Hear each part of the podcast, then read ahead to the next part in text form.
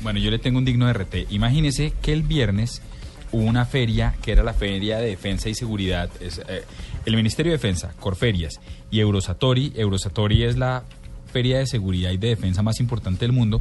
Hicieron una alianza y la presentaron eh, en la última edición. Fue una feria que hubo, esta, que hubo esta semana donde, corríjame doctor Murcia, el tema es que hay material de defensa de tecnología fabricado en Colombia.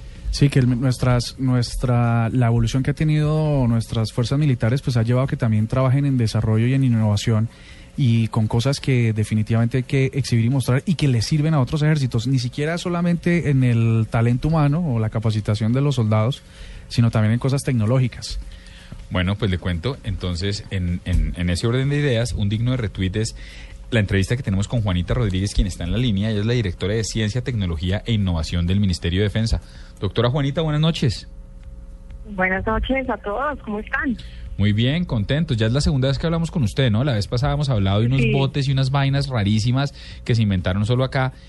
¿Cuál fue el gallo así máximo? Además estamos orgullosísimos de que, de que el Ministerio de Defensa esté a ese nivel de sofisticación. ¿Cuál fue el gallo máximo, lo, que, lo, lo- lo más fuerte de esta feria desarrollada en Colombia que, que, que- que llamó la atención de ejércitos de, de, o organizaciones militares de otros países? Mm, Bueno, pues es preciso, digamos, el viernes pasado no estuvimos en feria, ese día simplemente lanzamos la edición 2015 de Expo Defensa. Nuestra feria este año va a ser Expo Defensa 4, va a ser eh, eh, entre el 29 de octubre y el 31 de octubre va a ser la, la edición de Expo Defensa 4 y ahí sí vamos a tener la oportunidad de ver varios de los desarrollos que estamos haciendo en Colombia y varias de las cosas que traen las empresas internacionales más, más conocidas. Pero lo que hicimos el viernes fue lanzar una alianza histórica para nosotros. Fue juntarnos entre, con, entre el Ministerio de Defensa, Corferias, con la feria de defensa más importante del mundo. Y lo que queremos es que a futuro, en dos, tres o cuatro versiones, la feria colombiana sea un referente en Latinoamérica y a nivel mundial como la más importante. Y, Pero hay alguna, cuando interrumpo, ¿hay alguna en Latinoamérica? Cuénteme. ¿Hay alguna en Sí, Latinoamérica hay hoy? varias ferias de defensa. Sí, ¿En en, este momento hay una feria de defensa en Brasil, en, eh, en Río de Janeiro, muy importante. Hay una que es más una feria aeronáutica que hay en Chile. En Perú hay otra más pequeña. Pero lo que quiere Expo Defensa es volverse la más importante de la región y por eso buscamos esta, esta importante alianza. Juanita, ¿qué tipo de tecnología se presenta en esta feria, en esta exposición? Bueno, en Expo Defensa 4 y lo que vamos a tener luego en Expo Defensa 5 es todo tipo de material de defensa que va desde capacidades en temas aeronáuticos, terrestres, navales, algunas cosas de armamento, pero más eh, y muchísimos temas de seguridad. Eh, y en este tema es importantísimo porque Colombia se ha vuelto un referente, la Policía Nacional se ha vuelto un referente y toda la tecnología que usa la Policía Nacional es un punto eh, importantísimo para los países de la región que están mirando qué es lo que se hace acá, qué desarrollamos o qué usamos para, para digamos, adquirir la misma tecnología y muchas veces puede ser nuestra. Bueno, Juanita, resulta que la última vez que se llevó a cabo esta feria eh, se, con- se congregaron 1.500 empresas y atrajo la atención de muchísimos países interesados en temas, eh, por supuesto, en adquirir tecnología de defensa. ¿Cómo, ¿Cómo llega Colombia a ser anfitrión de una cita tan importante como esta? Bueno, sí, Eurosatori realmente es una cosa impresionante. Tuvieron 1.500 empresas en su última edición y 170 delegaciones de eh, internacionales de muy alto nivel, es decir, tomadores de decisiones de, de muchísimos países. Nosotros llegamos a ese acuerdo con ellos porque vieron en Colombia el potencial que tenía este país como, como referencia en temas de defensa, como referencia ya en temas de tecnología, un país que está saliendo adelante cada vez más y dijeron aquí, aquí es donde nuestra feria va a ser exitosa. Vieron además, conocieron Expo Defensa y les pareció que es una feria que si bien todavía no es tan grande porque nosotros tenemos 150 expositores por ahora, ellos tienen 1500, es impecablemente bien bien eh, organizada, la tecnología que se muestra es de talla mundial, las personas que vienen también son muy importantes, nosotros no tenemos todavía 170 delegaciones internacionales, pero empezamos y tuvimos 18 y ya para la que viene vamos a tener 50. Entonces, por lo menos en la región nos estamos volviendo importantes. Para la feria ahorita Expo Defensa 4 tenemos ya varios ministros de defensa y directores de policía de la región confirmados. Entonces, vieron la calidad y dijeron realmente Colombia además es el sitio que vale la pena. ¿Y qué desarrollo criollo es el que más ha generado expectativa e interés en otros ejércitos del mundo? Bueno, pues los temas, digamos, que son realmente importantes eh, para nosotros son los temas navales y fluviales que ha desarrollado Cotecmar pero de eso ya se ha hablado mucho. Lo último que hicieron fue un buque de desembarco anfibio, que es un buque que es que tiene muchas prestaciones civiles y lo que puede ayudar es a muchas regiones apartadas, a temas de carga. Eh, realmente es un apoyo al desarrollo, al desarrollo de las regiones.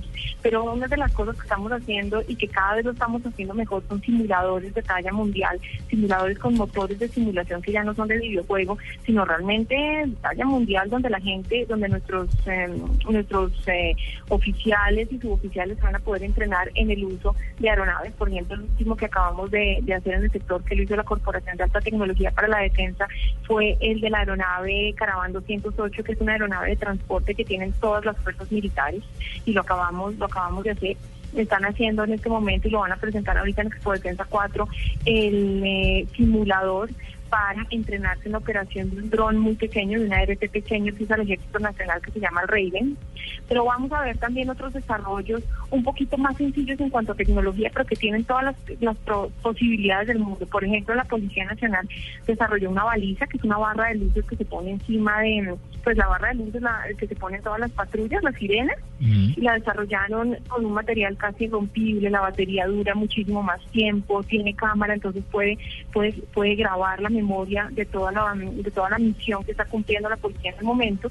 Y esto fue la primera patente de la policía y estamos muy cerca de que esa patente que la desarrollaron en la escuela de telemática de la policía se le transfiera a un privado que las va a producir en masa y a cambio nosotros vamos a ganar una regalía, pero eso lo bueno es que se va a poder vender, se va a poder usar en ambulancias, se va a poder usar en, carros de bomberos. La aplicación civil es impresionante, lo va a traer además toda línea de negocio nuevo a un privado y estamos en este momento justamente por abrir convocatoria para buscar para buscar ese privado. La policía tiene un, otro otra cosa que uno podría decir que es muy sencilla, pero marca la diferencia y es un cono de luces, es el cono lumínico como lo que uno ve en la carretera pero que tiene tecnología de luz solar. Entonces, de día se carga y de noche funciona y no tenemos que estar pensando en baterías ni nada de eso. Juanita, esas son las cosas que se están haciendo.